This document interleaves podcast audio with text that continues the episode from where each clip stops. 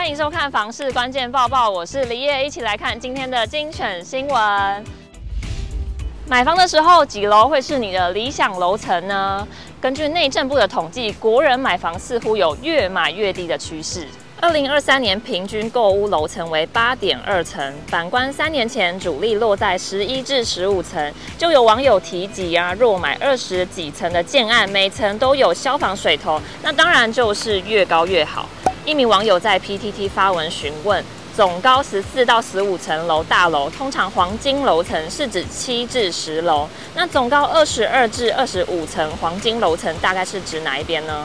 留言区一面倒啊，选择八楼或十楼。称我有一户十楼，真的是最棒的景观户，没有消防管线。二十几层的话，每层都有消防水头，那当然就是越高越好喽。十层楼跟二十四层楼，如果都是无限景观，我不觉得十楼的景会比二十四楼差。还有内行分析啦，八到十楼主要是楼层不会太低，也不会太高，高楼层该有的采光跟通风都具备，而且较少大飓风狂吹的现象，也比较少吵杂声。算是很刚好的楼层，而且价格会是全楼层来说相对便宜，CP 值算高。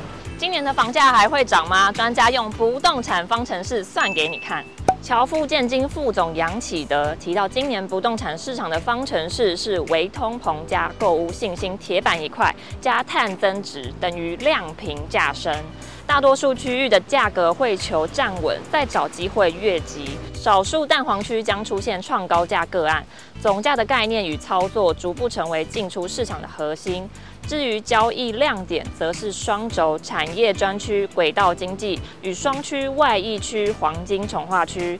低总价小宅人居市场的主流地位不变。以上就是今天的房市关键报报，记得准时收看房市关键报报，给你更多的精彩内容，不错过。我们下次见。